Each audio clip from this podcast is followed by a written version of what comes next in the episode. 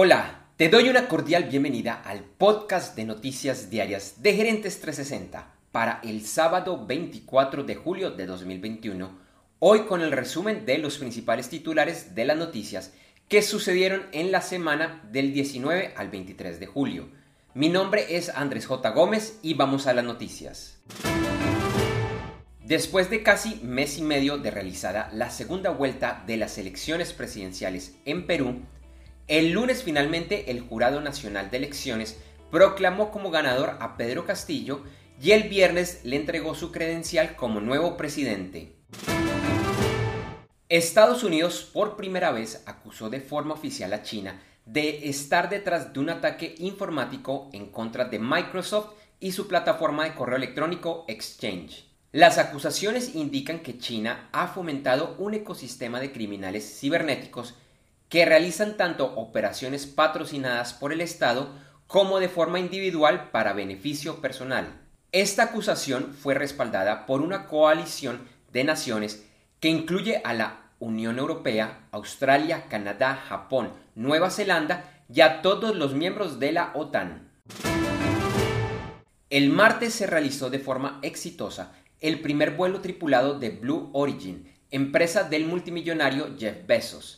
El vuelo que duró en total un poco más de 10 minutos llevó a Bezos y su hermano, junto a otros dos tripulantes, al espacio, donde pudieron experimentar cero gravedad.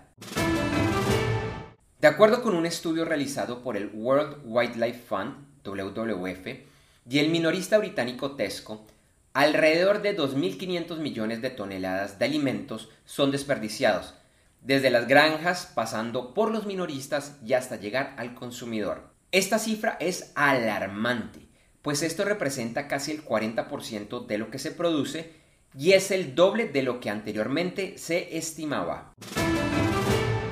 Esta semana se conoció que, en China, se está realizando una investigación en contra de la empresa creadora de la app de viajes compartidos Didi después de su oferta pública inicial en la Bolsa de Nueva York a principios de mes. Hay información de que las autoridades chinas impondrán a la empresa fuertes sanciones nunca antes vistas en el país, de carácter económico, así como en la forma como deberá operar a futuro.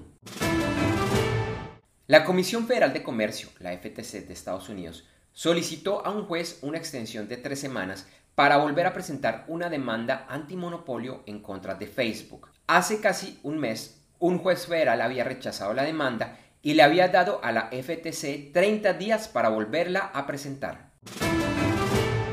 De acuerdo con el Fondo Monetario Internacional, el FMI, de continuar el mismo ritmo de vacunación contra el COVID-19 y debido a la aparición de variantes del virus, la pandemia llegaría a su fin en 2023. Pfizer podría proveer a Estados Unidos 65 millones de vacunas contra el COVID-19 adaptadas para menores de 12 años. Sin embargo, la vacuna primero deberá ser aprobada para esta población. Disney Cruise informó que retomará sus cruceros partiendo de Estados Unidos en agosto. El primero saldrá de Cabo Cañaveral en la Florida el 9 de agosto con destino a las Bahamas y solo podrán ir mayores de 12 años que cuenten con una póliza de seguros con cobertura para el COVID-19. No se solicitarán certificados de vacunación, pues va en contra de las leyes del estado de Florida. Los principales mercados accionarios a nivel mundial cerraron la semana al alza.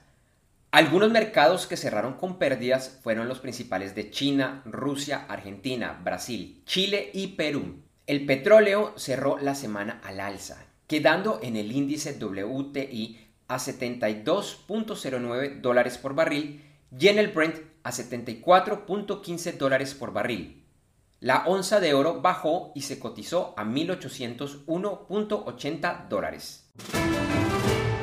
En criptomonedas, el Bitcoin continuó en ascenso y al inicio de la jornada del sábado se cotizaba alrededor de 33.800 dólares. Ethereum también subía y se cotizaba alrededor de 2.150 dólares.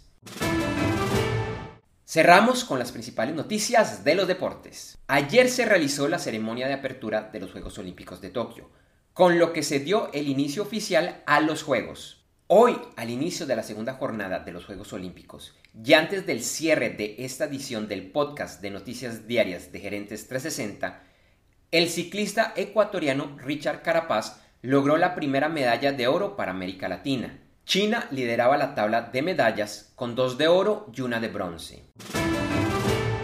Hoy en la Copa de Oro de la CONCACAF, por los cuartos de final, se llevarán a cabo los encuentros entre Qatar y El Salvador y México versus Honduras. Mañana serán los encuentros entre Costa Rica frente a Canadá y Estados Unidos versus Jamaica.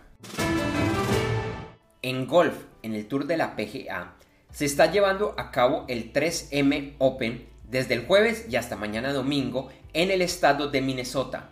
El viernes, el mejor latinoamericano era el venezolano Jonathan Vegas, empatado en tercera posición.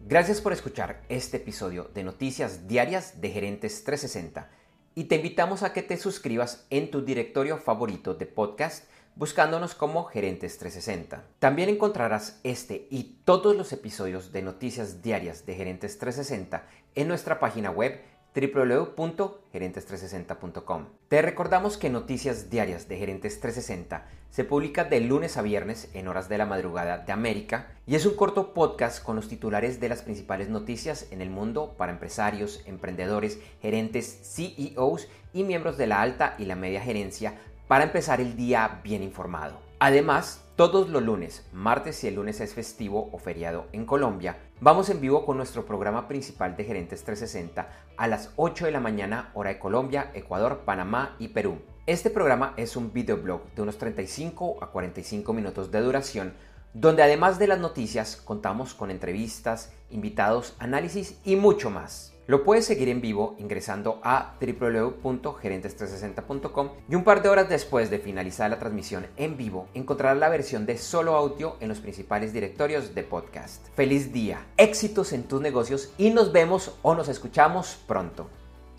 En Noticias Diarias de Gerentes 360 agradecemos el apoyo de nuestro auspiciador Clases.vip y su Masterclass VIP gratuita de e-commerce exitoso. Recuerda que te puedes inscribir en www.internetconresultados.com para llevar tu e-commerce a un nuevo y más alto nivel. Eso sí, una advertencia. Esta clase es para empresarios, emprendedores y miembros de la alta gerencia, en la que se compartirán secretos que harán cambiar la forma como piensas el comercio electrónico de tu organización. No esperes más y separa ya tu cupo ingresando a www.internetconresultados.com. Lo repito, www.internetconresultados.com.